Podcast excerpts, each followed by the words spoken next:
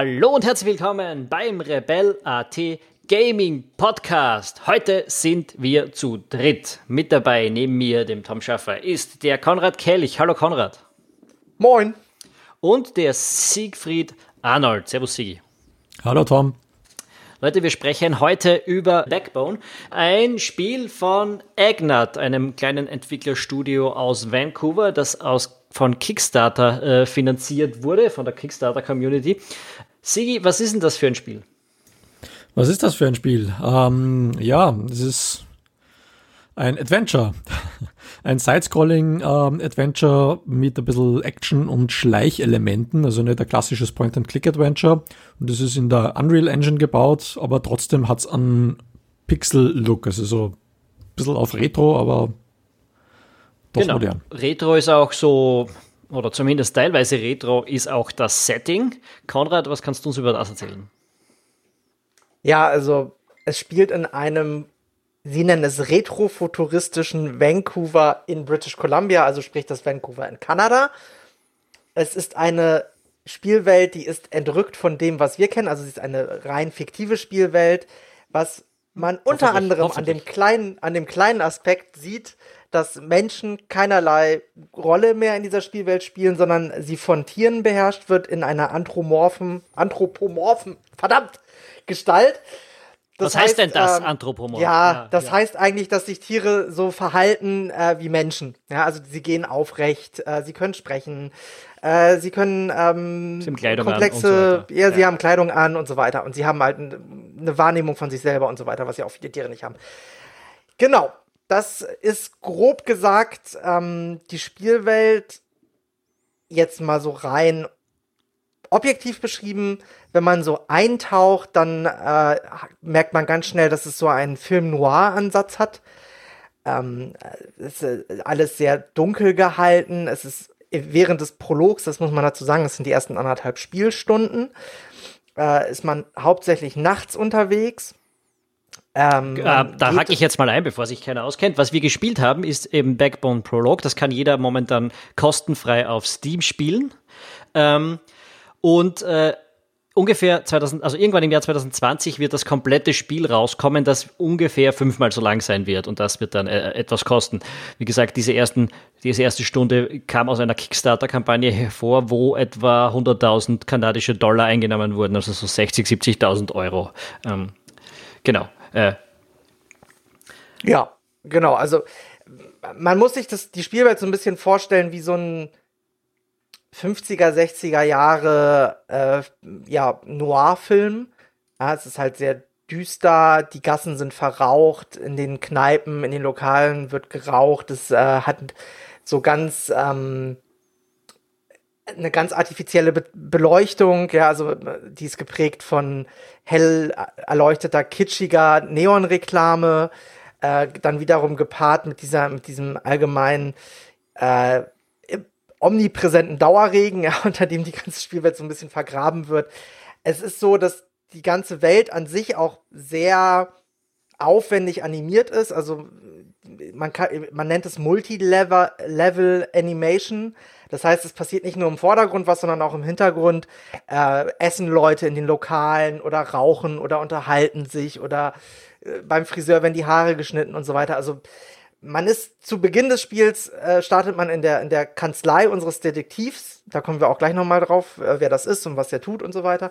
Und dann geht man seinen Ermittlungen nach und da trifft man auf so eine klassische Hauptstraße der 50er, 60er Jahre, würde man so sagen, in einer groß, größeren Stadt, ja, in einer Metropole.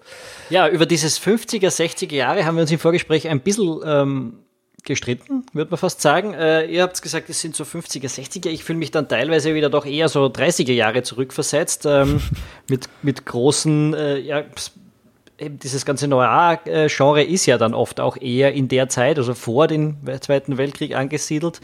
Ähm, es ist so ein bisschen eine Mixtur, glaube ich. Es ist keine ganz konkrete Epoche, an die man das zuordnen kann. Aber wenn man äh, nach menschlicher Erfahrung, nach menschlichen Filmdarstellungen der Vergangenheit äh, mehr oder weniger äh, ausrichtet, dann würde ich sagen, es hat so eine Mix Mischung aus diesen 30 Jahren dazwischen, die wir da genannt haben.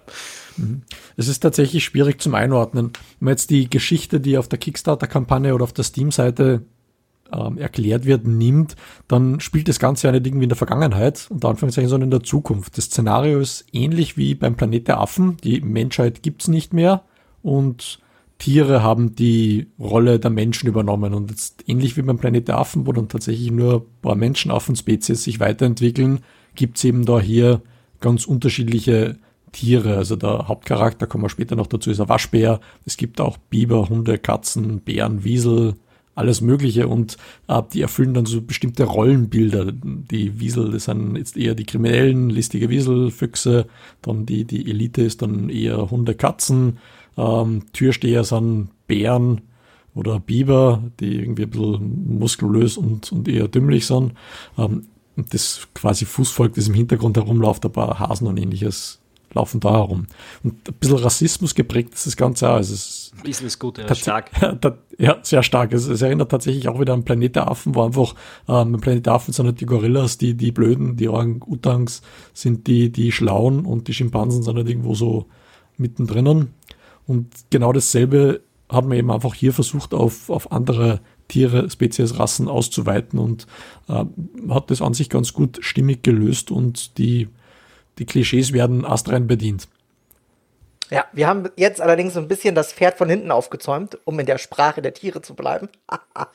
ähm, ich würde jetzt einfach mal sagen, wir fangen kurz an, wie das Spiel beginnt. Und zwar, es beginnt damit, dass man äh, in, seiner, in seinem Detektivbüro ist, was gleichzeitig auch die Wohnung von unserem Hauptcharakter ist. Unser Hauptcharakter ist ein Waschbär und er ist Privatdetektiv.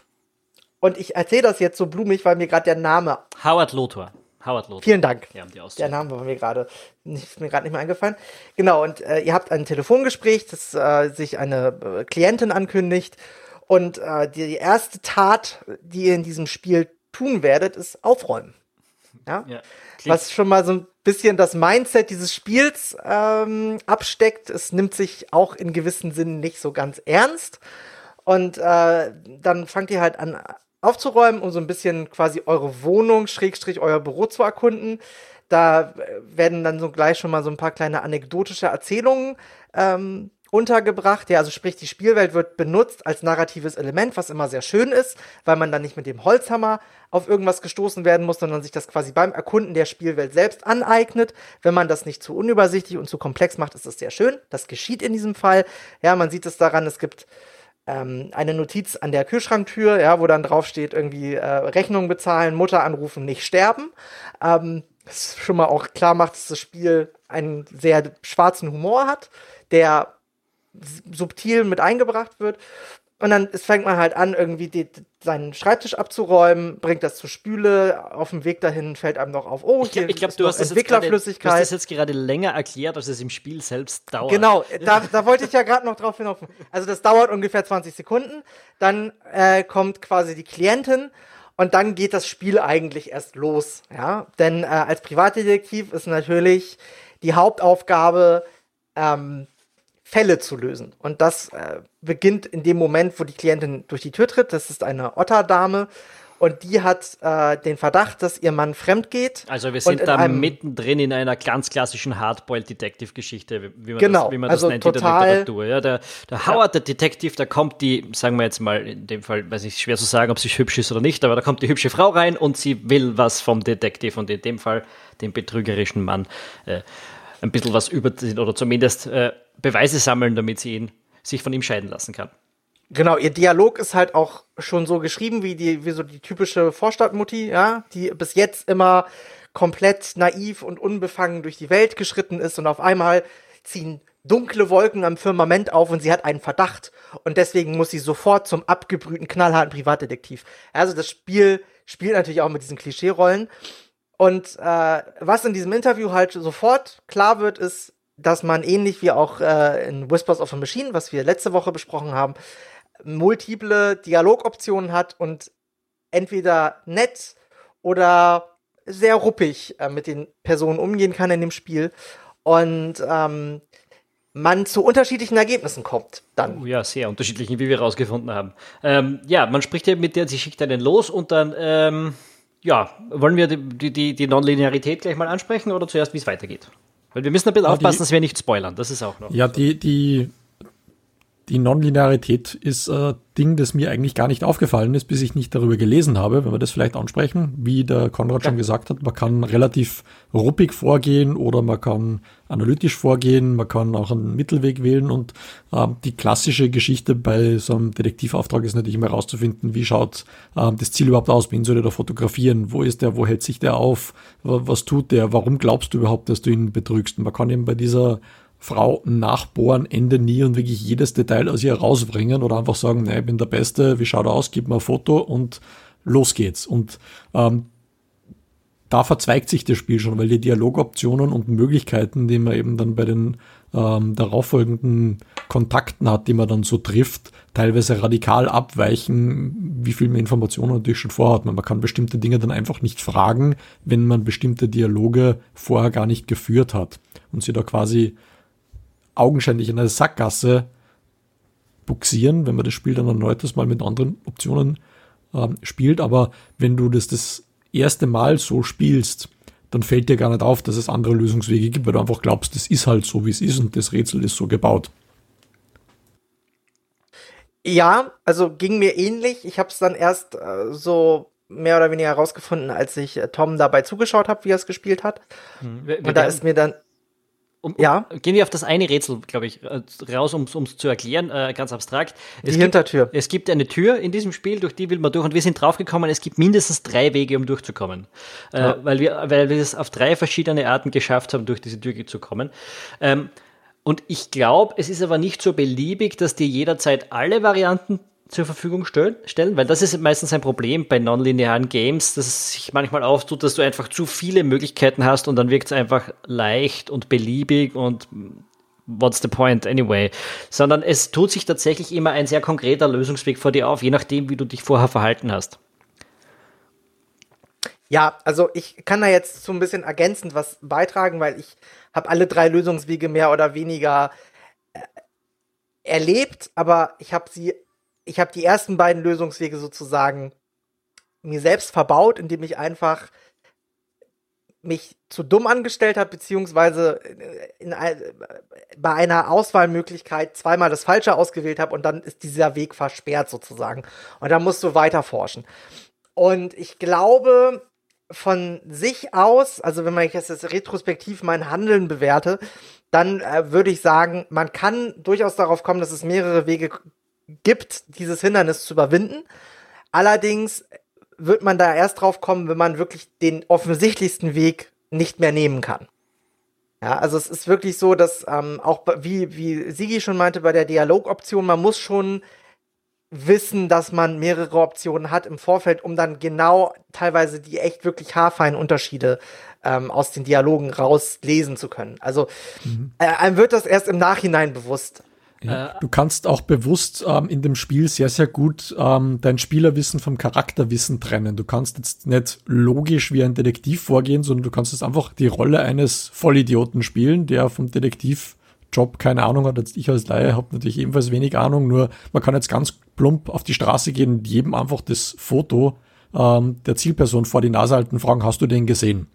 Ähm, und auf der anderen Seite kann man das durch die Hintertür machen, falsche Namen verwenden, sich mit den Leuten anfreunden, seine Kontakte befragen. Ähm, und wenn du eben versuchst, dir vorher ein Rollenbild für deinen Detektiv Howard Lothar zu überlegen, wie er sich verhält, kannst du das Spiel völlig anders spielen, als wenn du jetzt einfach nur versuchst, die Rätsel zu lösen und quasi dich ähm, selbst als, als Protagonist quasi zu sehen. Da hat es eigentlich, äh, gibt es eine Haufen Möglichkeiten für unterhaltsame Twitch-Playthroughs von dem Spiel, äh, wenn man das so sieht. Weil du sagst, der eine ist der analytische, der andere kann die, die abgebrühte Drecksau spielen, die einfach jedem auf die Goschen haut. Äh, weil das ist ein Punkt, über den wir sprechen sollen. Es gibt Gewalt in diesem Spiel. Äh, ist nicht für jedes Adventure ja so richtig offensichtlich. Ne? Ja, das hat allgemein so, also neben der Gewalt natürlich noch so diesen Schleichaspekt, der da mit reinkommt ins, ins Spielprinzip. Das, das ist ja auch. Ja, der, ah, den erlebt man auch. Also den, hast du den Gewaltaspekt im Prolog erlebt? Im Prolog erlebt. Nee, naja, du wirst erwischt und dann ist aus. Nee, nicht wirklich eigentlich. Nee, ich, auch nicht. Also ich, ich habe ihn erlebt, du kannst sehr provokativ sein. Also es gibt dann zwar keine physische Gewalt, ähm, die man sieht, die man tatsächlich auslösen kann. Das scheint wohl dann später im Spiel geplant zu sein, dass man tatsächlich Kämpfe austragen muss, aber du kannst tatsächlich deine Dialoge extrem konfrontativ ähm, gestalten, die halt dann, dann schon fast auf eine Schlägerei hinauslaufen und äh, sich dann immer noch gütlich auflöst. Okay, ich hätte eingrenzen sollen, hast du physische Gewalt erlebt. Ähm, die, die, ne, der Schleichaspekt ist, äh, glaube ich, für ein Adventure ein relatives Novum. Also ich habe das, ich kann mich jetzt an kein Adventure erinnern, das äh, vom Aufbau her klassischer Manier ist ähm, und wo man dann schleichen musste. Klar, Action-Adventure kennt man das, aber das ist ja kein Action-Adventure, das ist ja ein Side-Scrolling, äh, klassisches, dialoggetriebenes, äh, handlungsgetriebenes Adventure. Und das ist, finde ich schon, finde ich schon so ein bisschen, also mutig, das so unterzubringen. Meiner Meinung nach hat es jetzt nicht so wahnsinnig gut funktioniert und mich eher genervt, wie man in meinem Playthrough auf meinem Twitch-Kanal auch sehr gut sehen kann, weil ich da zweimal auf ein bisschen ausraste, verbal. Mm. Und ähm, andererseits ist natürlich all, auch die Fortbewegung für ein Adventure eher untypisch, ja, dass man sich eigentlich mit der Tastatursteuerung fortbewegt. Das Sidescrolling ist es für ein Adventure auch relativ untypisch, also sprich, dass man wirklich so Parallax-Scrolling hat, das hat man ja eher selten. Meistens ist es ja mehr so, dass man von Bildschirm zu Bildschirm wandert.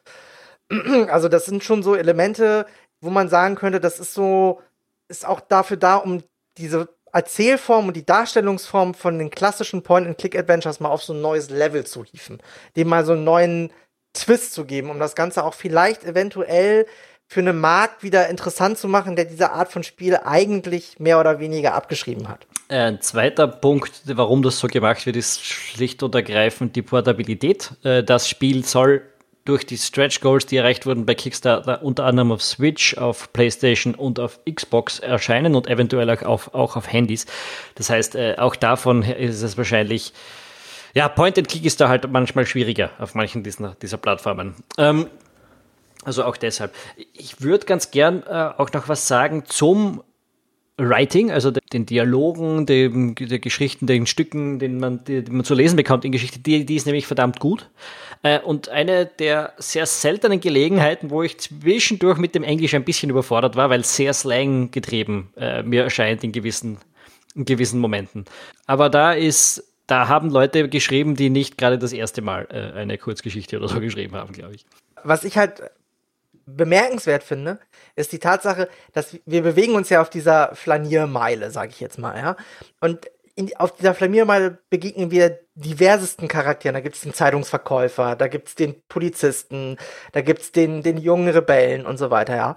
Das sind vom Typus her alles Charaktere, die erstmal eigentlich sich selbst erklären in einer Art klischeehaften Außenwirkung, die, die diese Charaktere ja erstmal absondern. Die haben aber alle eine wunderbar in sich schlüssige Geschichte zu erzählen, die auch sehr pointiert auf den Punkt in den Dialogen erzählt wird, ohne sich aufzudrängen. Ja? Das ist es nämlich. Und on the point, es sind nie lange Dialoge, nämlich, aber es wird dir unheimlich viel darin vermittelt und sie wirken nicht plump dabei.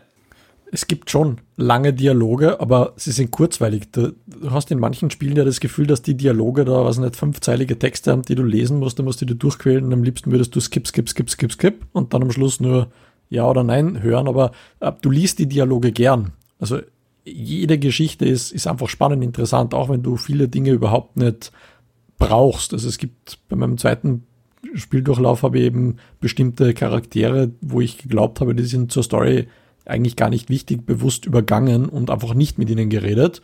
Ähm, das fehlt dann nicht. Du kannst mit ihnen reden, du musst nicht mit ihnen reden, aber wenn du mit ihnen redst, äh, redest, dann gibt's der Spielwert einfach was zurück. Es ist nicht einfach ein Lückenfüller. Und auch wenn es keine ähm, Figuren sind, die in, in irgendeiner Form an einer Rätsel geknüpft sind, wäre die Spielwelt sonst, sonst leer. Also wenn man das Ganze mit äh, Whispers of a Machine vergleicht von letzter Woche, ähm, da habe ich eben das Problem gehabt, dass manche Figuren wirklich einfach Lückenfüller waren, wenn man dachte, die hätte sich jetzt sparen können, weil mit denen reden ist einfach Fahrt.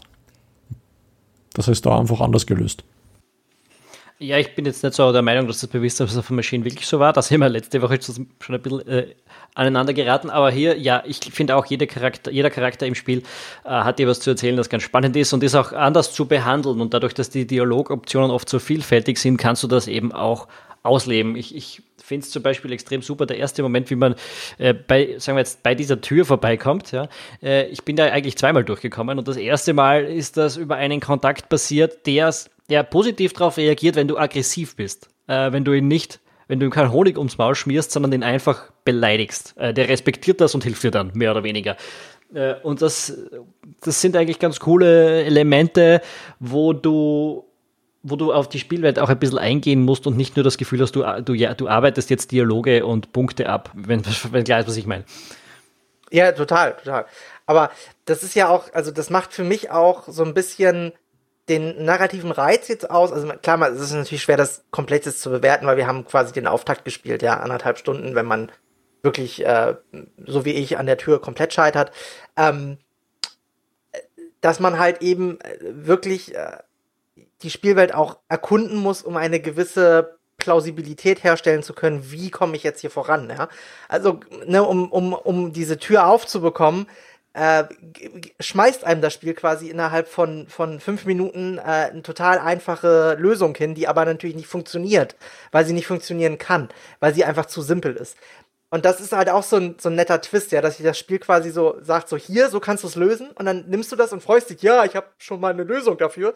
Und dann gehst du dahin und sagst dir so, äh, nee, das ist zu einfach, sorry, aber somit kommst du hier garantiert nicht rein. so.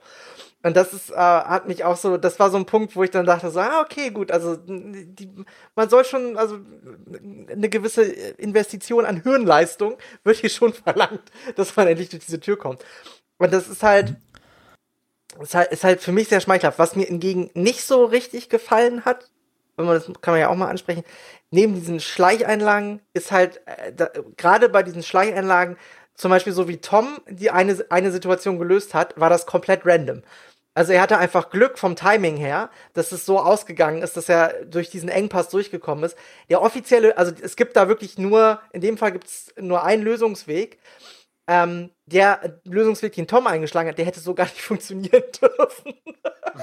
das war, da habe ich schon so gemerkt, so, okay, da dieses, dieses Schleichelement, das ist noch nicht so ausbalanciert und noch nicht so durchdacht, gerade in Zusammenhang mit der doch etwas schwammigen Steuerung.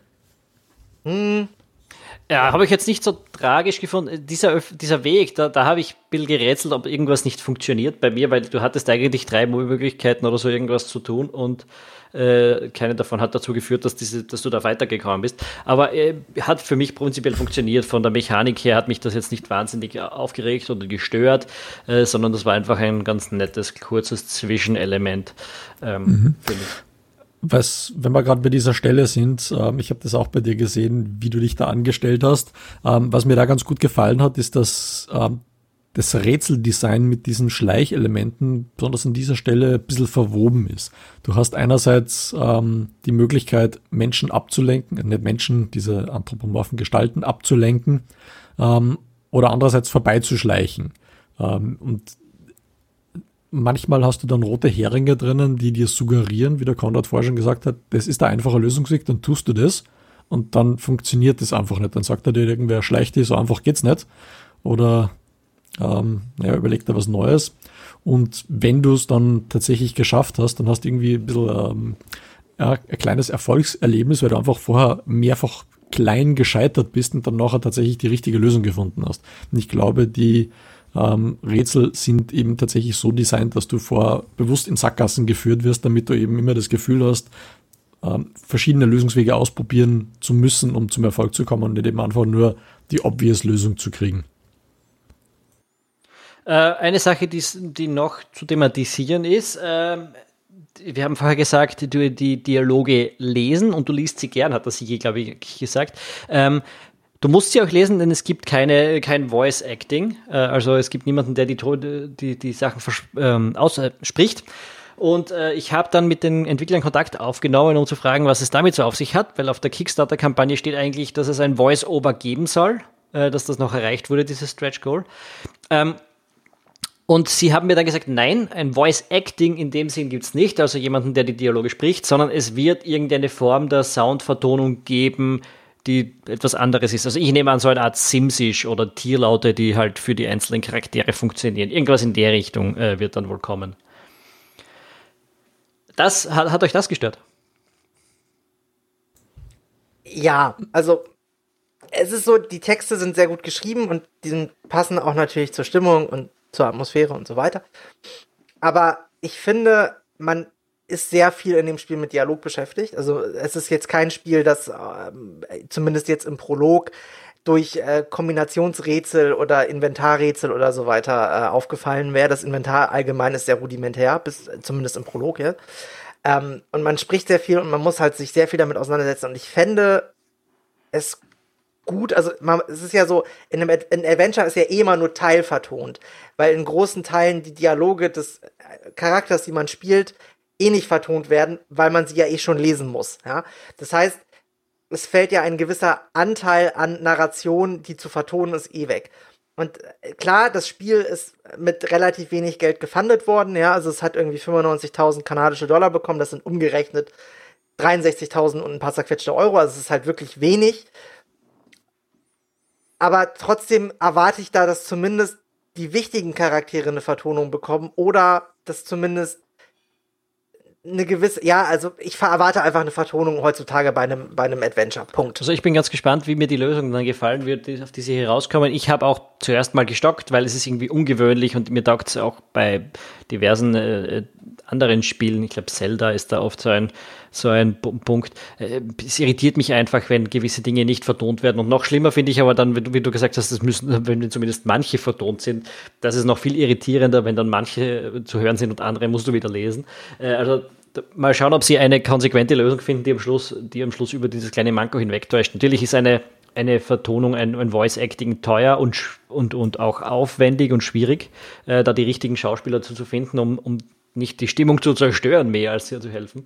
Äh, aber äh, ja, es ist natürlich sowas wie eine Mindestanforderung, wenn man dramaturgisch, dramaturgische Dinge äh, erlebt, äh, heutzutage im, am Computer.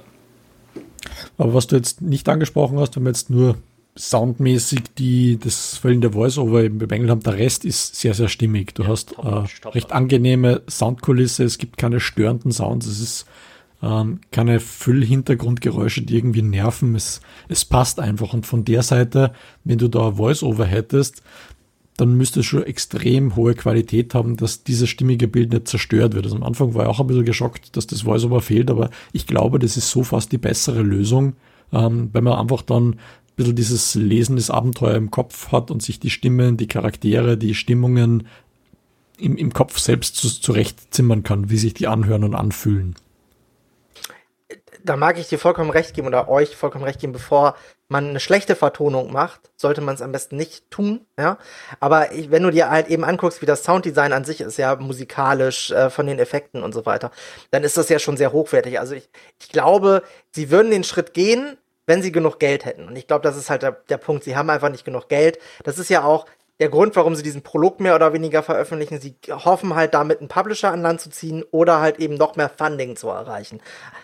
Ja, so. Drum, das, Spiel, das, muss man ja das Spiel war auch ursprünglich für 2019 äh, angedacht. Sie haben es jetzt um ein Jahr verschoben, eben um, um den Umfang fertig zu kriegen. Sie haben gesagt, äh, von dem, was jetzt geplant ist am Game, ist der Prolog circa ein Fünftel, aber sie haben das auf eine Weise geschrieben, wo ich sage, wenn die mehr Geld haben, können sie es vermutlich auch länger machen, dann haben sie Ideen, um es länger zu machen, dann haben sie vielleicht auch die Ideen für ein Voice Acting. Auf der anderen Seite muss ich sagen, alles, was bei Sounddesign und überhaupt das Spiel, wie es designt, wie es konzipiert ist, wie Dinge gelöst werden, ist so hochwertig und kreativ gemacht, dass ich sage, wahrscheinlich ist die Lösung, die sie sich überlegt haben, auch ganz spannend. Ähm, mal schauen, was da dabei rauskommt, hätte ich gesagt. Mhm.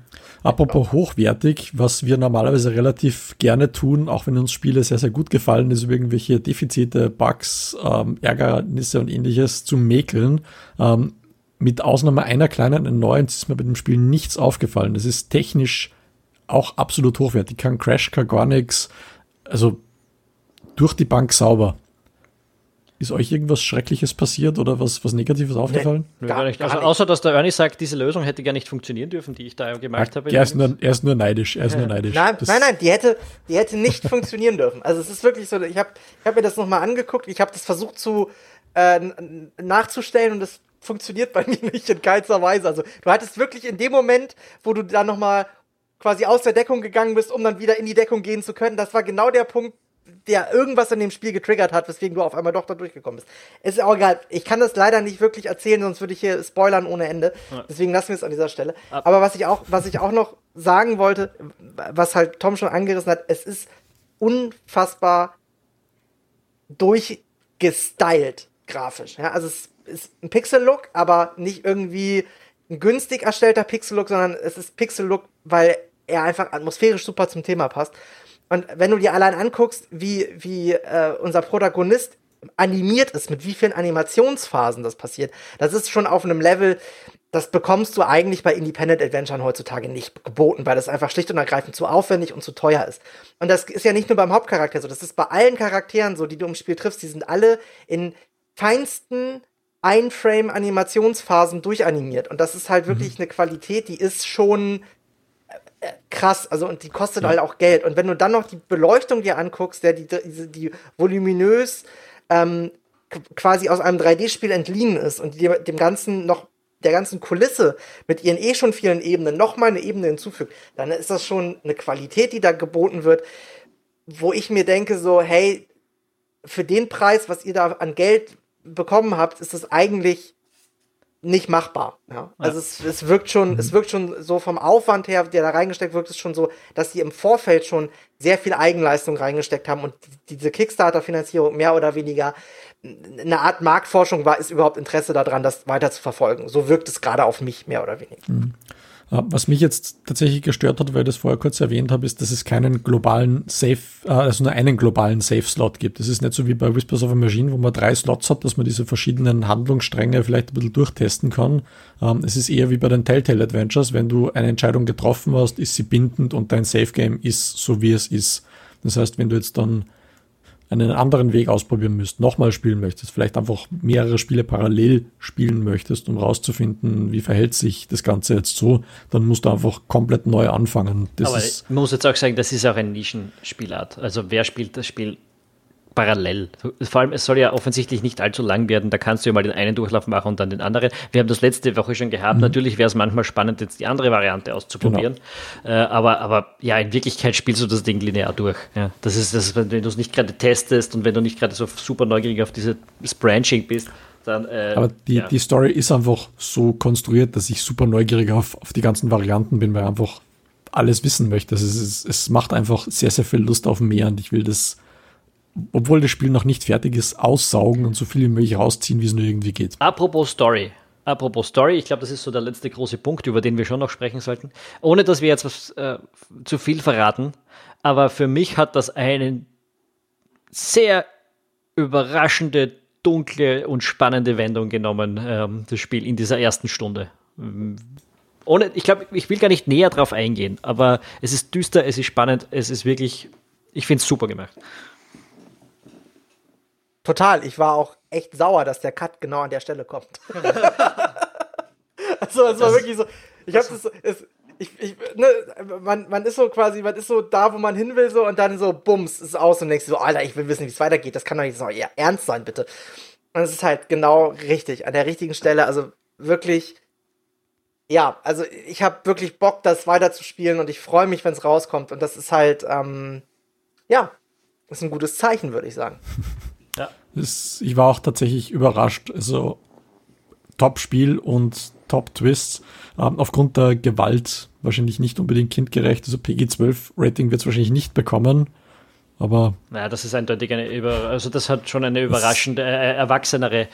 Es ist tatsächlich Story, ein, ein, richtiges Erwachsenen-Adventure. Das, das begrüße ich auch sehr, weil die meisten Adventures halt tatsächlich, wenn sie Pixel-Look, Comic-Look oder ähnliches dann an Kinder gerichtet sind oder auch an alle anderen Zielgruppen natürlich mit dabei, aber das ist halt tatsächlich immer wirklich eine vernünftige Erwachsenen-Thematik mit einer ordentlichen Story, einer ordentlichen Mechanik. Ja, bin begeistert. Der ganz klassische Detektiv-Krimi eigentlich, so wie es auch in der Literatur wäre das so das Hardboiled Detective Genre in der Literatur, das würdest du jetzt auch keinem Achtjährigen hinlegen, damit er sich ein bisschen äh, Raymond Chandler durchliest oder so. Ähm, dafür ist es ein bisschen zu düster und das gilt auch hier. Ja, haben wir noch irgendwas, was zu besprechen ist? Weil ich glaube, wir haben es. Durch. Ja, ja, eine Kaufempfehlung brauchen wir nicht. Das, ja, das glaube ich, geht daraus hervor, was wir jetzt gesagt ist, haben auch. Genau, ist eine kostenlose Demo und kann man das Spiel schon vorkaufen eigentlich? Ist das möglich? Nein, vorbestellen geht nicht mehr auf Kickstarter. Die das vorbestellt gekauft haben, haben glaube ich 19 kanadische Dollar gezahlt und dann bei 15 Euro.